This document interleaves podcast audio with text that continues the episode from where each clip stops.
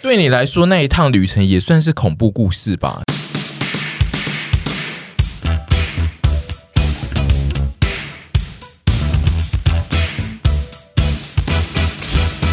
我开场吗？开场吗？啊，我想说，你现在就当成我的节目，我要开场。他现在自暴自弃了。不是不是不是，好好好，在一个现在目前正处于一个基本上没什么事情没有办法出国，或者是你如果要出国，你就要付出非常非常非常大的。代价，不管是金钱或者是时间的一个非常时期，所以我们今天决定来回顾我们的出国事迹，但我们要回顾的是恐怖的出国事迹。在这种不能出国的时候，任何的一点小事都可以成为最幸福的事。没错，我是我这一集就是想说，我们都只聊恐怖的事，但是我们会不会就是？就算一直对，就算一直回想恐怖的事，我们都还是想要回去那些地方呢。是这一集的宗旨。所以，如果现在突然跟你们讲说，你们现在就可以免费出国玩一下，然后要经历那个恐怖，不会不会有任何什么任何呃病毒啊加道德枷锁的问题都不会哦。嗯、但是会跟你跟你们说，你们即将会经历在那个时候会经历一件很恐怖的事，你们还是会说好。我们会说多恐怖，然后你就会说加恐怖。对不起，你们听得懂他在干嘛吗？我是懂，但是就没有想要多聊。对啊，哇，恐怖，加恐怖，你们还是就不跟你们说，就是会发生一件很恐怖的事，那你们还是会不会死亡？但你们还是会说好，要知道是什么事，就是看我们今天聊到哪些事，然后最后你再问一次，然后可能就是要提出那个选项。比如说你可能会遇到的是，哦，我在日本遇到那件事，那我可能就会有一个答案。但如果比如说遇到他的那件事，我因为我可是没有要在经历因为他的那一段，我是不想。所以我们等下最后可以来个选择题，因为我们可能会提出一些恐怖的。我们现在就是要想，我们今天这一集的重点就是我们要讲一些我们团员们一起出国，或是我们分别不同的小分队出国的时候遇出都有遇到一些恐怖的故事，这样、嗯、是。真的是小分队出国哎、欸，对啊，我们其实没有这一个今天今天我们到场的有六个人，今天这一集呢，其实主题是。神秘嘉宾就是我们又有嘉宾来到现场，然后又一样的嘉宾，超不神秘的、啊。我们我后来发现，神秘嘉宾这个支线完全只为了杨丞琳打造，没有别人来。他好地下哦，就是没讲到什么神秘一点都不神秘。对，就是我们这一集还是有请洛跟杨来到现场，因为他们等下会也要讨论他们自己，因为他们也是蛮常出国，所以他们也会讲他们自己出国的恐怖故事，但是。然后，而且再加上我自己觉得呢，出国恐怖故事这个主题，它是可以一直做下去的东西。但因为现在有疫情的关系，所以听起来还是聊出国这件事变得很奢侈。但可能我们之后就会开始开放一些网友的出国事，对，就是他他会加入一些别人的故事来带进我们这个题目里。总之，这一个题目感觉上是可以。源源不绝的做下去，源源不绝做下去。然后接下来就是我们先讨论一下大家在疫情前出国的频率。我在疫情前，其实疫情前就是正逢我正在做韩货的时期，所以那个时候我基本上是每个月都会出国一次。嗯，那那是我最最最最频繁出国的日子，因为我得出去工作。嗯，那在这之前的话，应该是每半年一次。对。嗯或者是每一年一次，大大大概是这样的频率，就是一年一两次。对对对对，撇除工作的需求，嗯、那屯呢？我应该是这里面出国次数最少的人。嗯，我基本上人生到现在出国二十几年几次。二十三十三三十年三十年三十年，我大概三四次而已，而且几乎都是因为工作，嗯，不是我都是几乎都是去出差的，我其实没有出国旅游过，嗯，所以就都对啊，就连跟沈 小分队出去的那次也是，对我跟沈小姐分队出去那次也是工作，所以我的经验可能比较不多，嗯，哎，你离开台北几乎都是工作，因为你之前去台南也是拍片，然后跟我去台南也是工作。对啊，你算是还蛮常为了工作。本岛内的旅游其实很，我其实我本岛内很多地方去是真的，以前是有出出去旅游，嗯、可是出国旅游。目前好像没有，因为你其实长得很像是爱出国的人啊！真的假的？因为我可能因为我很节俭，而且因为你以前有一些 啊，Yes, I'm good at English。突然要讲，因为我觉得以前有，当然不是没有机会可以出国，可是因为我就是非常节省的人。然后如果那个出国，我觉得出国旅游，我觉得没有必要，我就觉得啊，不要花那个钱好了，就把那个钱省下拿去吃，对，拿去做别的事情。然后我也觉得说机票钱拿去吃卤味，对啊，卤味我可以吃很多。连航六千的话，可以可可以吃满可以买它当天整摊。但是后来后来几次的出差都有稍微添加一点点玩乐，在当地观光的行程，嗯、可是没有，目前还没有一次是纯粹去观光的。好。好，因为因为屯是里面就是资历出国资历最浅，所以等下我们就会从他的出国恐怖故事先开始，但是接接接下来要继续请凡。就是讲一下你的出国的频率。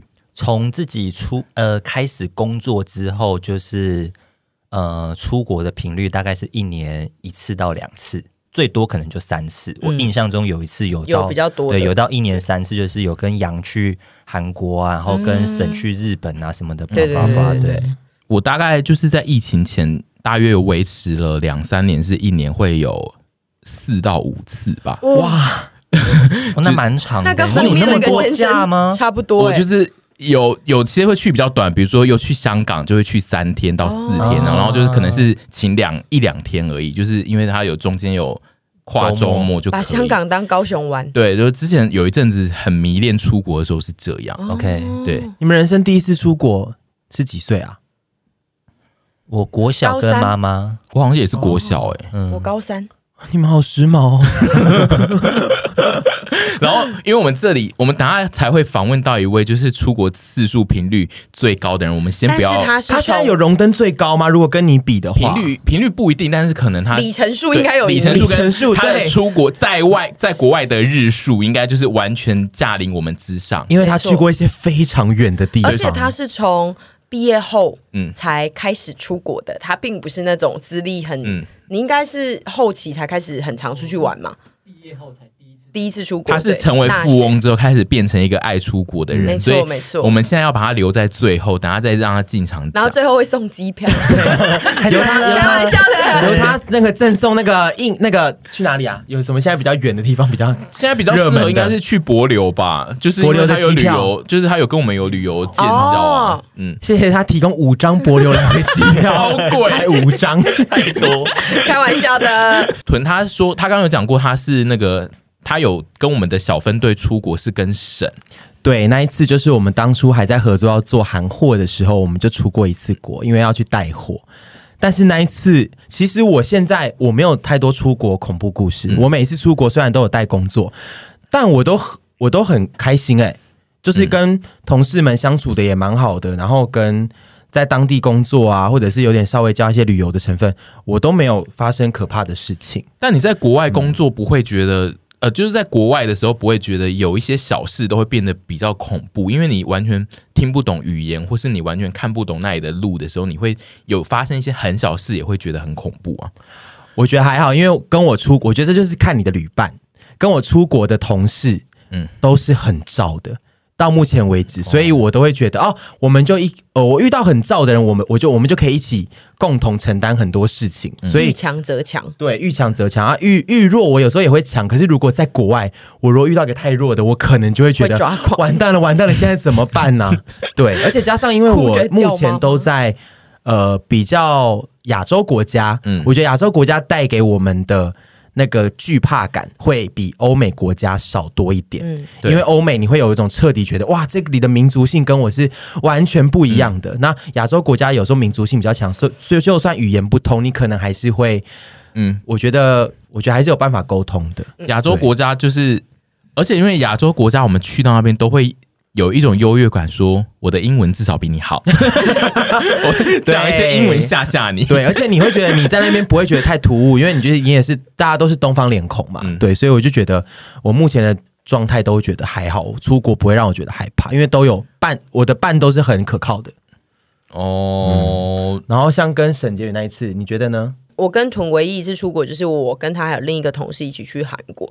那一次的状态是在冬天，所以我觉得非常的舒服，因为韩国的夏天 很热。这也是一个关键。我出国都在冬天，然后我都去很冷很冷的国家，嗯、所以我就觉得哦哦，没关系，很棒啊，很舒服。我不会暴躁，我真的不会暴躁。热的话，我可能就会比较暴躁。哦，所以你完全你还没有在热带的情况下去一些热的国家，完全没有。我出国都是冷的要死的状态，那他心情就真的会保持一个。一个比较高度愉悦的状态，然后加上他可能也很喜欢韩国，嗯、所以他那一整趟旅行基本上没有太大的呃造成他情绪的波动。对，啊，就算我们要带货到什么凌晨早上啊，然后什么隔天又要再早起，我都觉得好赞。对，哦，所以我觉得整个就是那一 那一次跟他出去，就是算蛮 OK 的，对，这个并没有恐怖事情。这一个出国的概念是不是他他他有连接到你们前面的某一集是你们创业的那一集？因为这个其实是创业的，没错，我们最后一次的合作，对，哦最后一次真的一起想要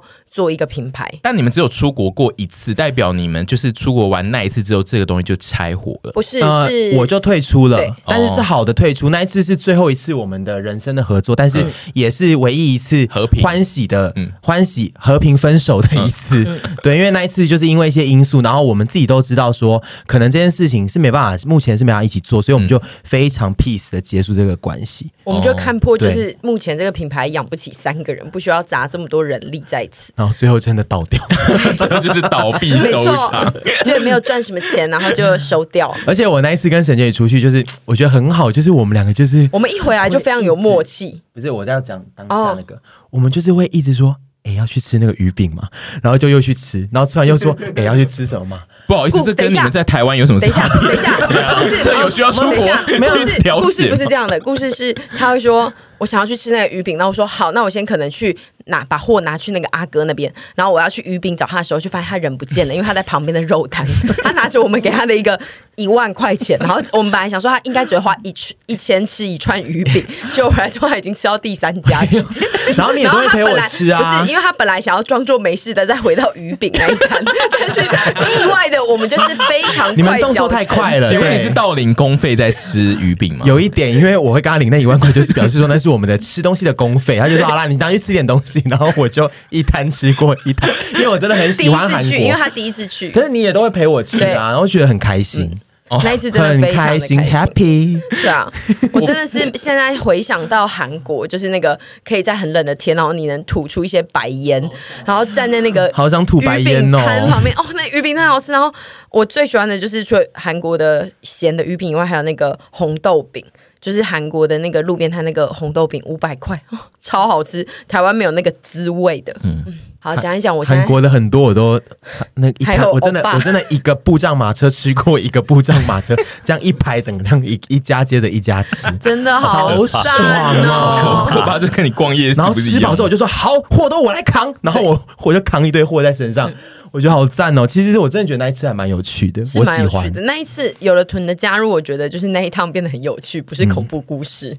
居然有这种故，居然这个故事居然和平收尾。对啊，很 happy 耶、因为我跟他我们那时候蛮反转的，嗯，我觉得这是最恐怖的一件事，就是这件事居然没有恐怖的地方，出乎意料 对，恐怖到毛骨悚然我。我想问的是，屯比有有一个他不是跟沈一起出国的故事，但是他认为那个是恐怖故事是什么？哦，那一次是因为那一次也是牵扯到我跟沈的一个创业，嗯那一次的创业就是在更之前了，然后在那一次的创业后来是也是我们也是我们跟另外某一个人、嗯。也三个人的创业，然后最后也是我跟他们不欢而散，因为翁先生的那对一集吗就是翁先生啊。翁先生在我们节目可以被讲出来，因为他是我们的配角，他是最佳男配角。翁先生翁先生那一次，然后后来反正就因为一些因素，他们两个就把我。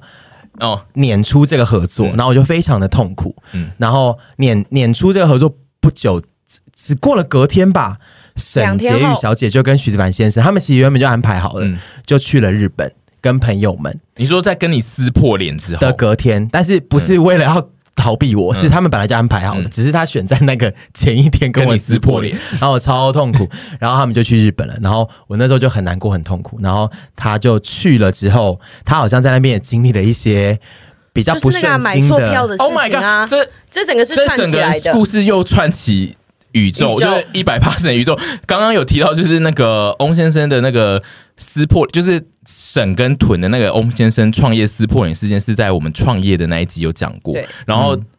那个出国买错机票的，也是在你们的恋爱的故事有讲过。总之就是这几个时间线是买连得错迪起来的。士尼对门对乐园的票，对对对对对，然后加上那一趟旅程呢，这个也是有点稍微串到前面。那一趟旅程呢，有那个徐子那一趟旅程的前女友，徐子凡前女友也有参与，然后他一直不给。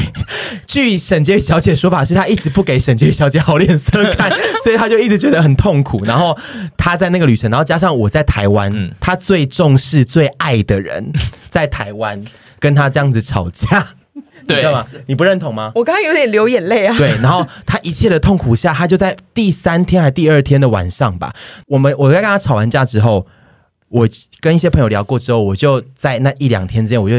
有比较好起来，觉得就是说，我马上振作起来。我觉得不合作没关系，可是我不能失去我人生最重要跟最爱的这个人。嗯，所以我就觉得他回来之后，我一定要好好跟他讲，说我没事，不合作没关系。可是我们，我还是希望可以继续当好朋友。我已经没事了。然后就在第二天的晚上，突然酗酒，他们一群人在居酒屋里面喝酒，一群朋友，然后就是气氛很欢乐，然后就在旁边在那边酗酒，强颜欢笑。他就突然打给我。打视讯电话给我，Line，嗯，对，然后我看到电话，我也是吓傻了，因为我们吵完架之后，我们就没有再任何的联系了。嗯、但我当下已经觉得，我就是要等他回来，好好跟他讲。嗯，然后我就突然接起来，他就说：“钟文杰，你说是视讯吗？视讯，然后头腔，钟和谦，有点醉，然后又没笑笑，就说：‘钟和谦，你在干嘛？’ 然后我说：‘我说我在跟那个谁谁谁吃饭呢、啊，我们一起做韩国的那个女生。’ 哎呦，怎么办？好多宇宙，对，我说我我在跟他吃饭，怎么了？你你冷静。他就说，我好想你哦，然后就突然给我大哭。他在居酒屋里面吗？他在他们那一群朋友的面前视讯，然后跟我大哭说，所以徐子凡也见证这一切。你不要不理我，我就我自己都有点害怕。然后我想想想请问一下徐子凡现在当下的心情，就是大事不妙。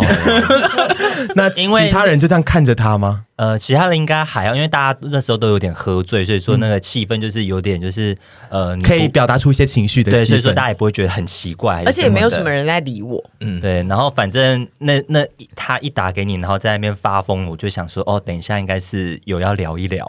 你说你跟他有要聊一聊，对，所以说就接到那个之后啊，就是他 就是我跟他在公车停，然后我们需要分手，对，我们差点要分手。对，反正我那时候就跟他讲说，你不要担心，我没事，你。你赶快回来，你不要担心，我不会不理你。我就这样安抚他，就说：“哦，你不要不理我，一直这样子，一直这样子。”我说：“好，我真的很清楚，我刚吃完饭。”我说：“好，你不要担心，你就好好玩。”他就说：“哦。”然后后来，我蛮佩服你可以跟这种电话的人讲这么久，欸，就因为我爱他，而且因为我从我不曾这样子，就是他应该会知道说，应该在日本有发生一些对他不大事件，他不常这样子。加上我们前面已经是个大决裂，所以我其实有点吓到。嗯，然后。反正后来挂掉之后，然后就发生了。他把徐子凡移就去外面公车站说：“你现在想怎样？” 我跟你讲，我就我就讲说，就是因为其实就是跟那一群朋友出去，然后我一直觉得我自己热脸贴冷屁股，但其实就也是因为是没有很合得来、频率不大一样的朋友。嗯，就我觉得事后看这件事情，只能说就是我们合不来，但是我们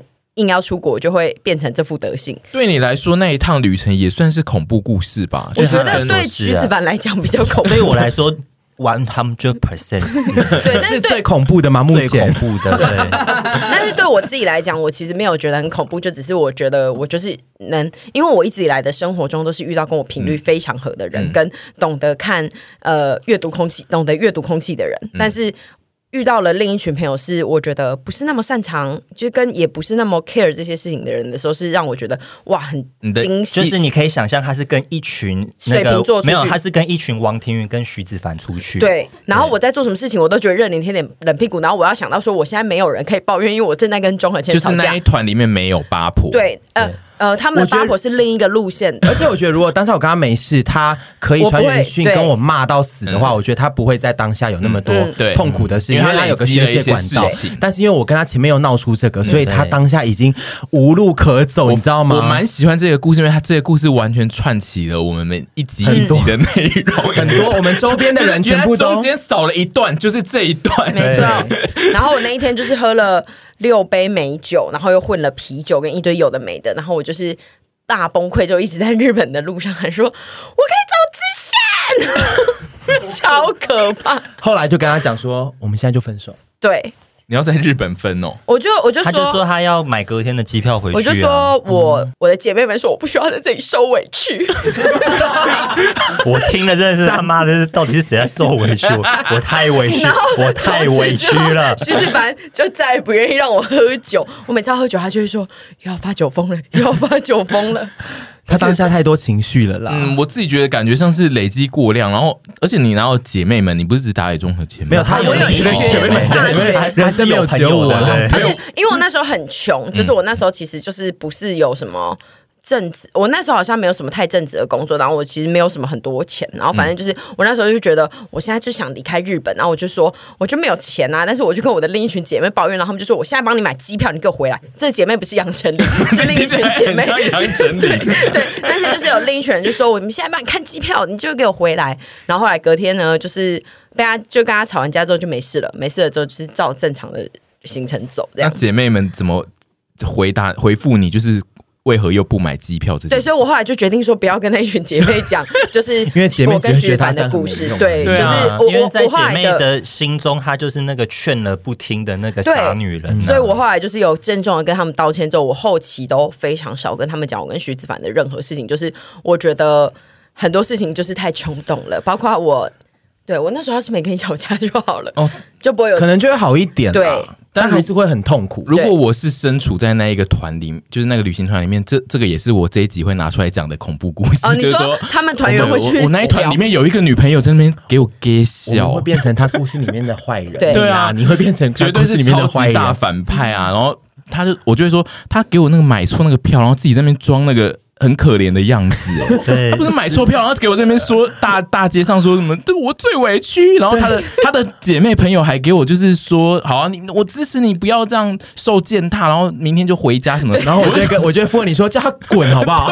他买错票还敢来买小票，给我这边，哎呦，姐妹都要这样子啊，姐妹就是要站在自己的姐妹那一边，对，除非是太逾越道德的，不然都要站在姐妹这边。姐妹就是要盲目，就是要盲目，姐妹就是要盲目。谢谢我的姐妹，谢谢所有。姐妹的姐妹，嗯，我觉得这个故事非常好听。然后我们就是接下来还要再讲一个是，是先讲我就是有我的那个好，这样我等下就可以直接退场。就是那个付瑶，对对对，我我跟我们的小分队是就是肥肥鱼的那个小分队，就是肥肥鱼好从好久以前就产生了，对，欸、真的就是其实这个这个分队产生在呃。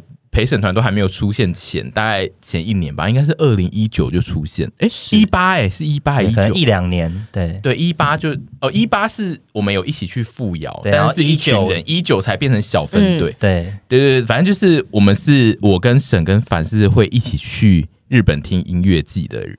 的一个小团体，我觉得也蛮奇妙的。你们就是、嗯、大家知道你们是怎么认识的？这个好像我们在有讲一百 Passion 曾经有讲过，就是我们是一群朋友一起约去音乐季。嗯，哦，本来是一群朋友的状态一起去的，对。然后后来隔一年，我们再三个人一起去。哦，那那那就那就有迹可循，是对，对。但是其实都是我主要，就是是我约他们两个来那个团那个团体里面，因为我个人就是爱参加音乐祭。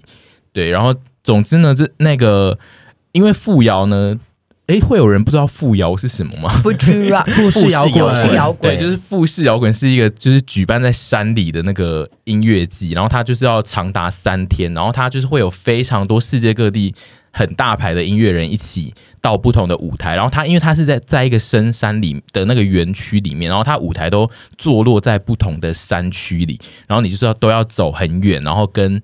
它有各式各样的活动，然后那些活动都跟爱护自然啊、环保啊，所以你知道，我觉得综合性去那边会起风，不会啊，不会，不会，我也是，我也是很环保跟可以再稍微爱护自然的人呐、啊。会一群人都在那边讨论音乐哦。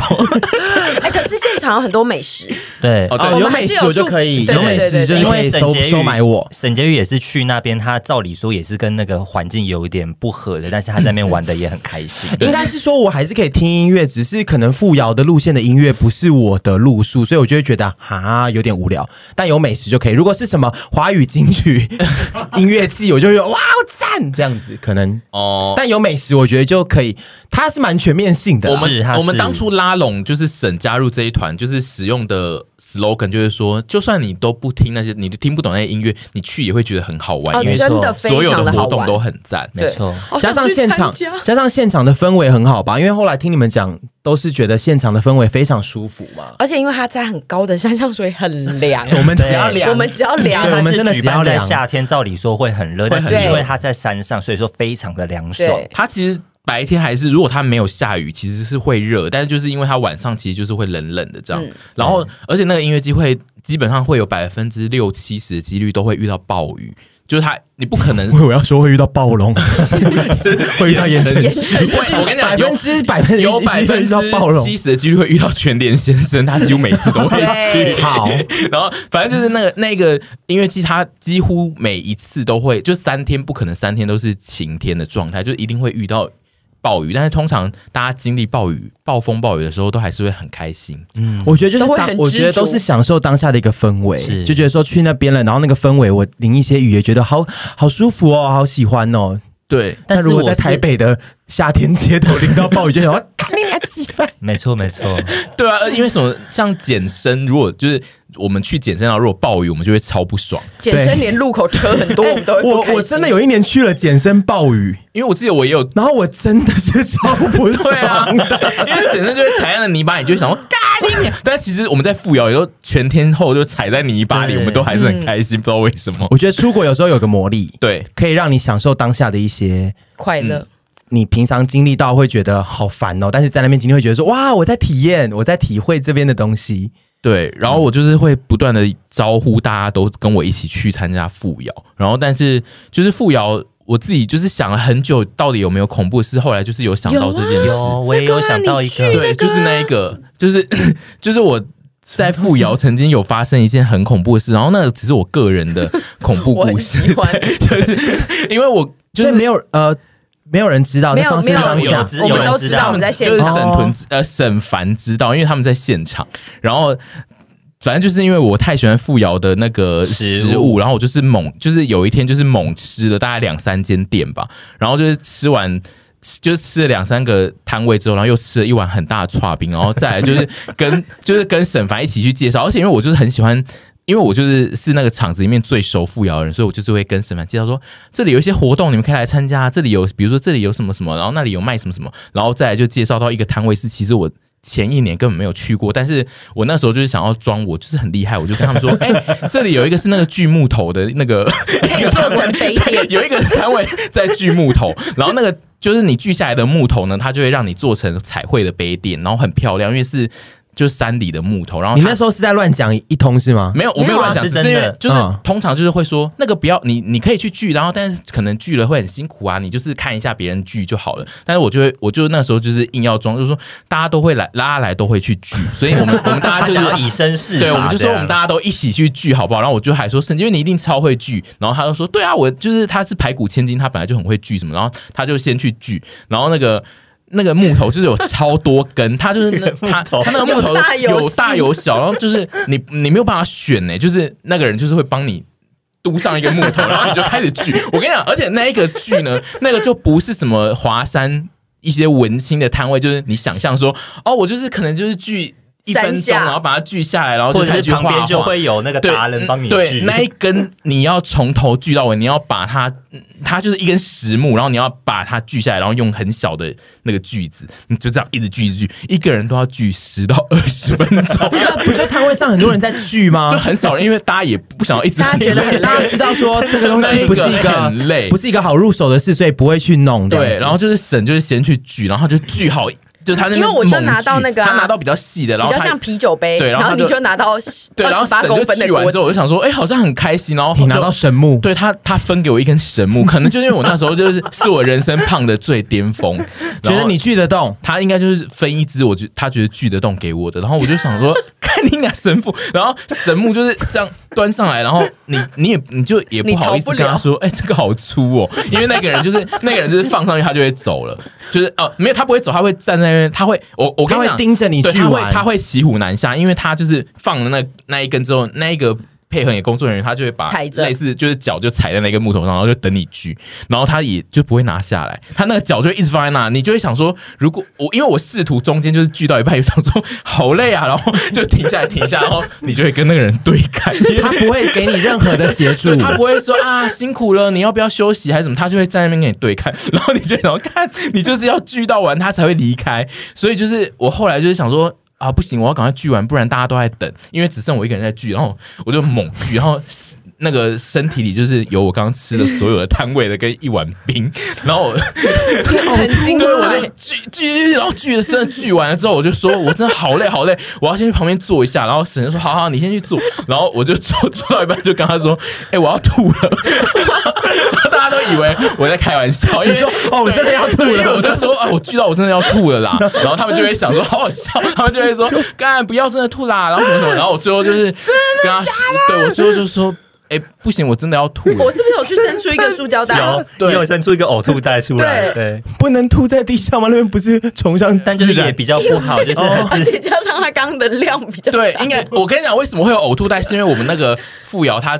他就是追求那个乐色不落地，所以他会一直、那个他会一直发很漂亮的漱口袋垃圾袋给你。嗯我们是我是用那个超大的乐色 袋，对对对对对如果你就我跟你讲，那个乐色袋大到是那个新北是什么？就是你知道是一一个很大 七十六公升。对，然后我我就说先给我乐色袋，然后我就坐在那边吐。重点是重点是我们我我跟你讲，我们那一个区域啊是一个环保 NGO 什么，你知道那种团体都会来那边做讲座，你知道他们现场有讲 座，然后他在那边，现场有讲座，然后我们那一区就是一区座位区，就有一些人是在听讲座，就在听一些环保的活动，然后我在后面那边大吐特吐，然后我吐了超满意，但是我刚刚就是吃的很满，然后还有多吗很多，我吐到是想说哇好多，因为还有因为还有冰，因为就是那个冰都变成化成水之后那个量很大。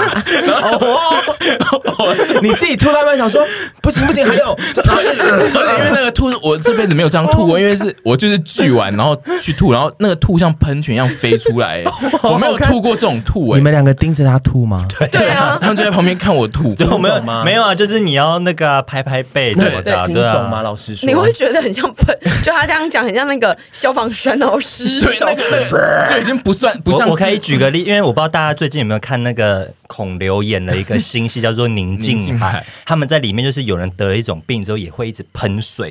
就是如果有看那部戏的人就知道我在讲是那个状态是对，吗？他就是一直在喷出东西。Oh 对，就是如果路过的人看到，不会觉得我在吐，他们会觉得有电脑特效，因为很像喷的有点太突然，好好看哦，真的很重，对，真的重到。你有闻吗？我没有闻大概就是没有闻啊大概就是十倍的永豆吧，就是那么大一袋，哎呦而且就是装在超大的袋里怎么会这样子啊？那怎么办？就是我我吐完之后就有想说，干尴尬死怎么办？我现在要带着这些吐去哪？然后但因为日本人就是一个很有礼的民族，就是马上就有工作人员出来就对说。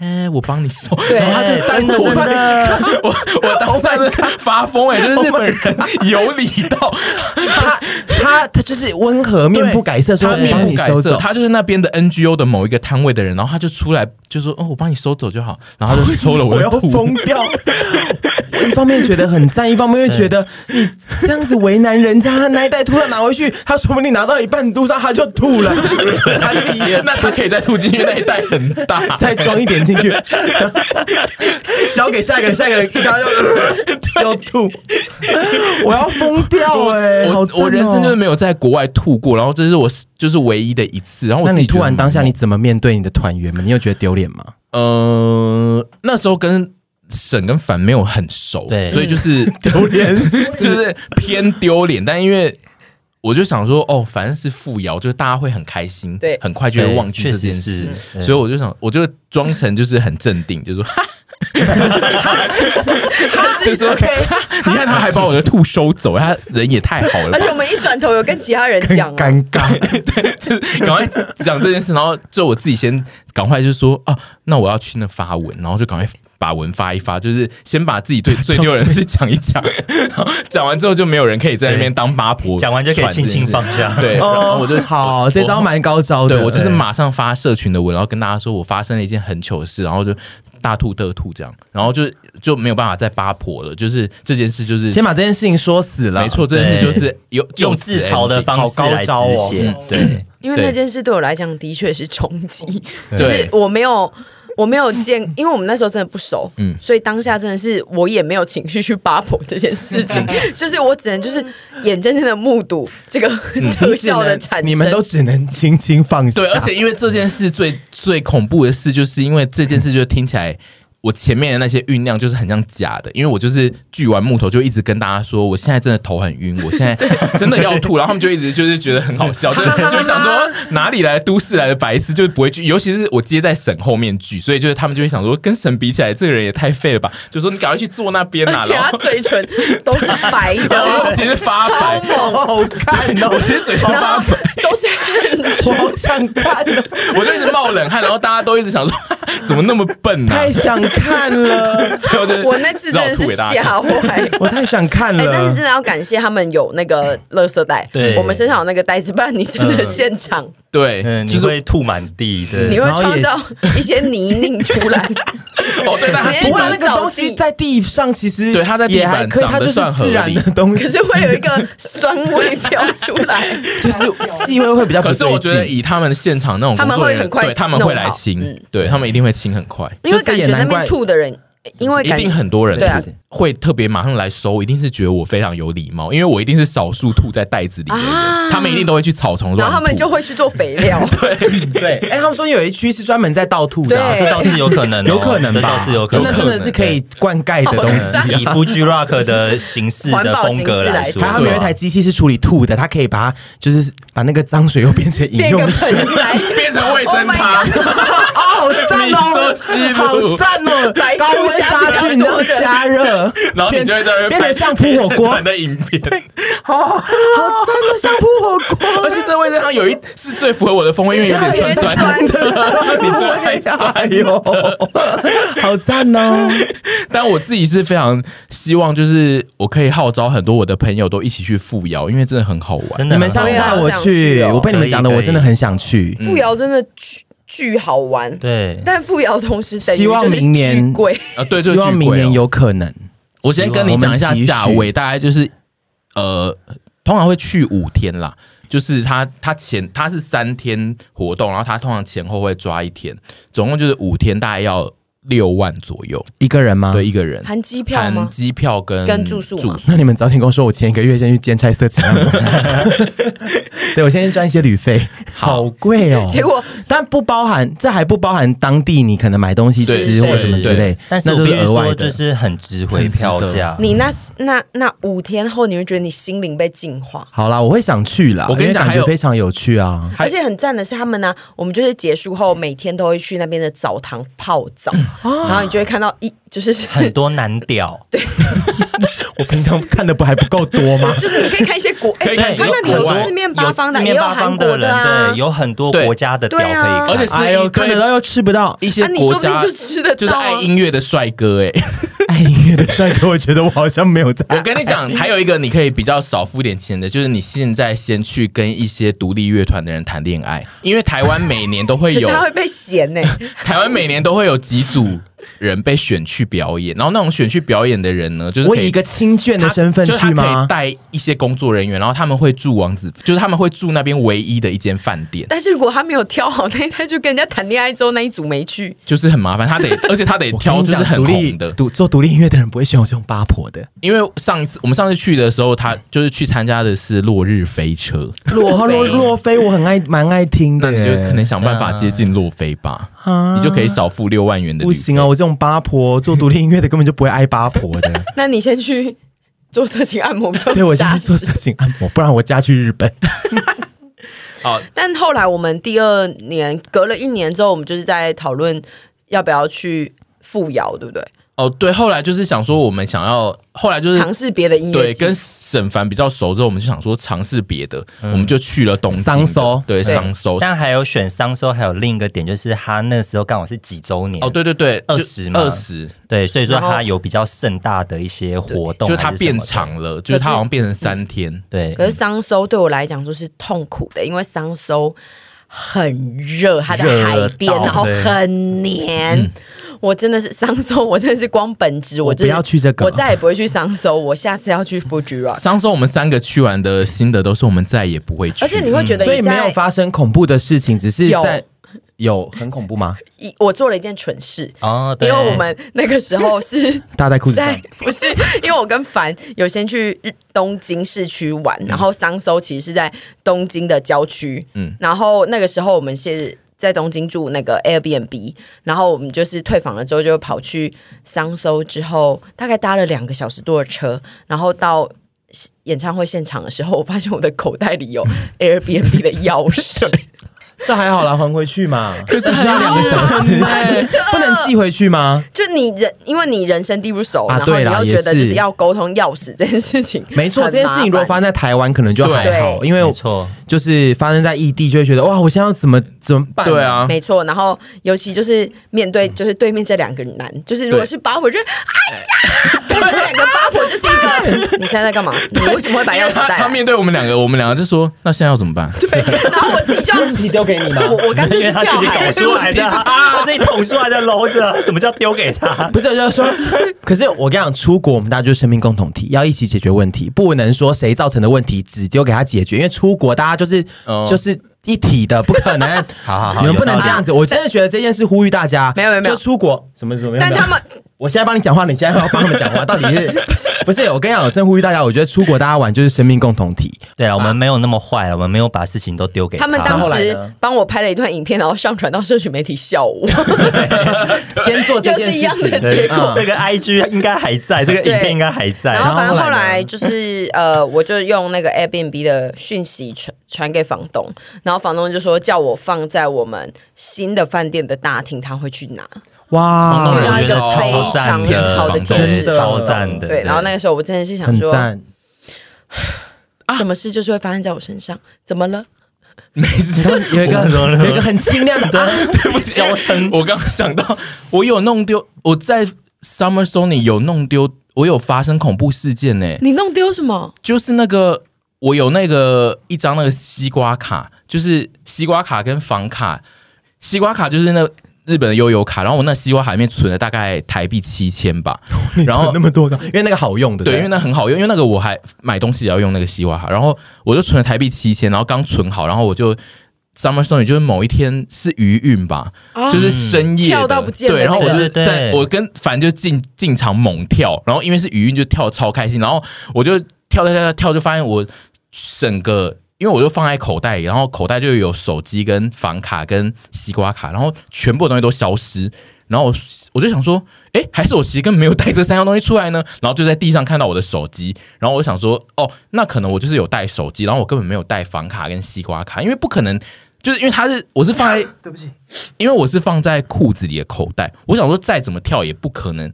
全部东西都飞出来，所以我就，就是有可能。对我就想说，那一定就是我根本没带房卡跟西瓜卡，我只带手机。然后开始自我催眠，对我就想说，哦，不要这样吓自己，然后我就继续跳，因为其实我很早就发现这件事，大家就是我就想说，嗯，那我再继续跳，我就大概目测一下地上，但因为那个余韵是超热门团，所以就是它整个场会很挤，对你挤到里面了，你不可能再出去。对，然后你也无法一直很认真看地上，因为大家其实就你就只会看到大家的脚，所以就是我后来就没有很认真找，我就是想说，一定就是我根本没有带，然后回家就是发现我就是有带，我就是弄丢了房卡跟西瓜卡，台币七千元，嗯嗯，很赞。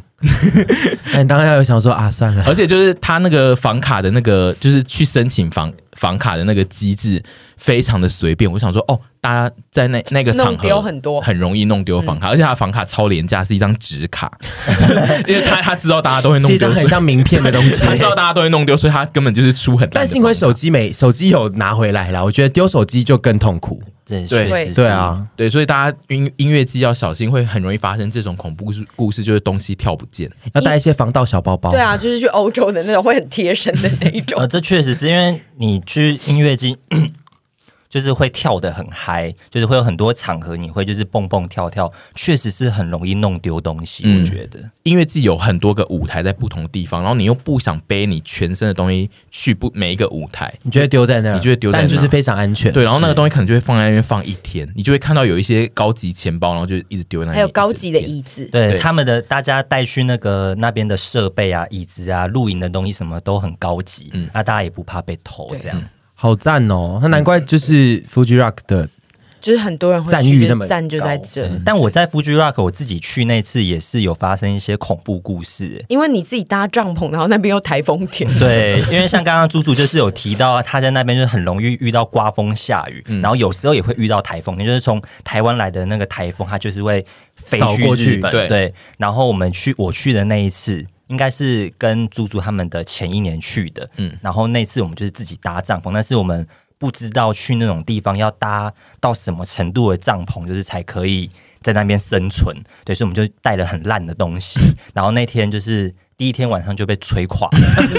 你说你们在那边一半，然后突然就这样哦，然后就就因为晚上你总是要有地方睡觉。我们是去住那个帐篷，我们第二次去就是住那个民宿民宿，对，所以说第一次去的时候不知道住帐篷，我们第一天的帐篷就被吹垮了。对，而且就是那个帐篷，就是如果有想要去 Fuji Rock 的，真的要注意，就是那个帐篷，你要。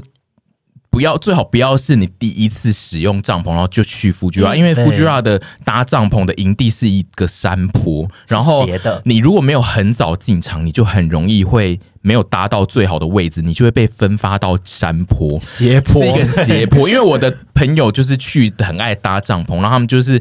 很爱晚去，然后他们每次晚去都搭在斜坡，他们就会说 他们睡觉常常都睡到一半，以为在搭电梯，因 为你知道就是会下楼，往下往下滑，对啊，你就是会斜的斜斜的睡，然后而且就是你就是整个帐篷其实会移动，他们每次起床都会发现他们帐篷已经在不同的地方，真的的？就是会稍微往下掉一层，就是因为因为太斜了，就是如果有下雨的话，其实会往下掉。哦，而且他们有那个啊。他们 Fuji Rock 那边有那个专门维修帐篷的单位，嗯、对，就是你如果隔天帐篷被吹坏了，你可以拿去修。他们现场有工作人员，嗯、因为为了防范大家没有住的地方。富瑶是一个超周全的音乐剧，你想要什么，他那里面都有，而且就你要借那个凉鞋也借得到。很猛，徐子凡就是后来都睡在那个、啊、便利商店外面啊，因为帐篷被吹烂。我有一张照片，就是我穿着雨衣，然后躺在地上，我不知道你有没有印象，快被冷死。对，那那张照片就是因为我们帐篷被吹坏，所以说只能去睡在便利商店外面，然后又很冷，嗯，但是还冷到。哭了，但是不会哭，因为很多人都睡在那里，你你会以为那也是民宿，应该说那边是一个常，那在那边会是一个常态，所以就不会觉得特别悲伤。对，对。可以。那我们接下来要那个。我跟屯可以离场，大家敬请期待下一节神秘嘉宾。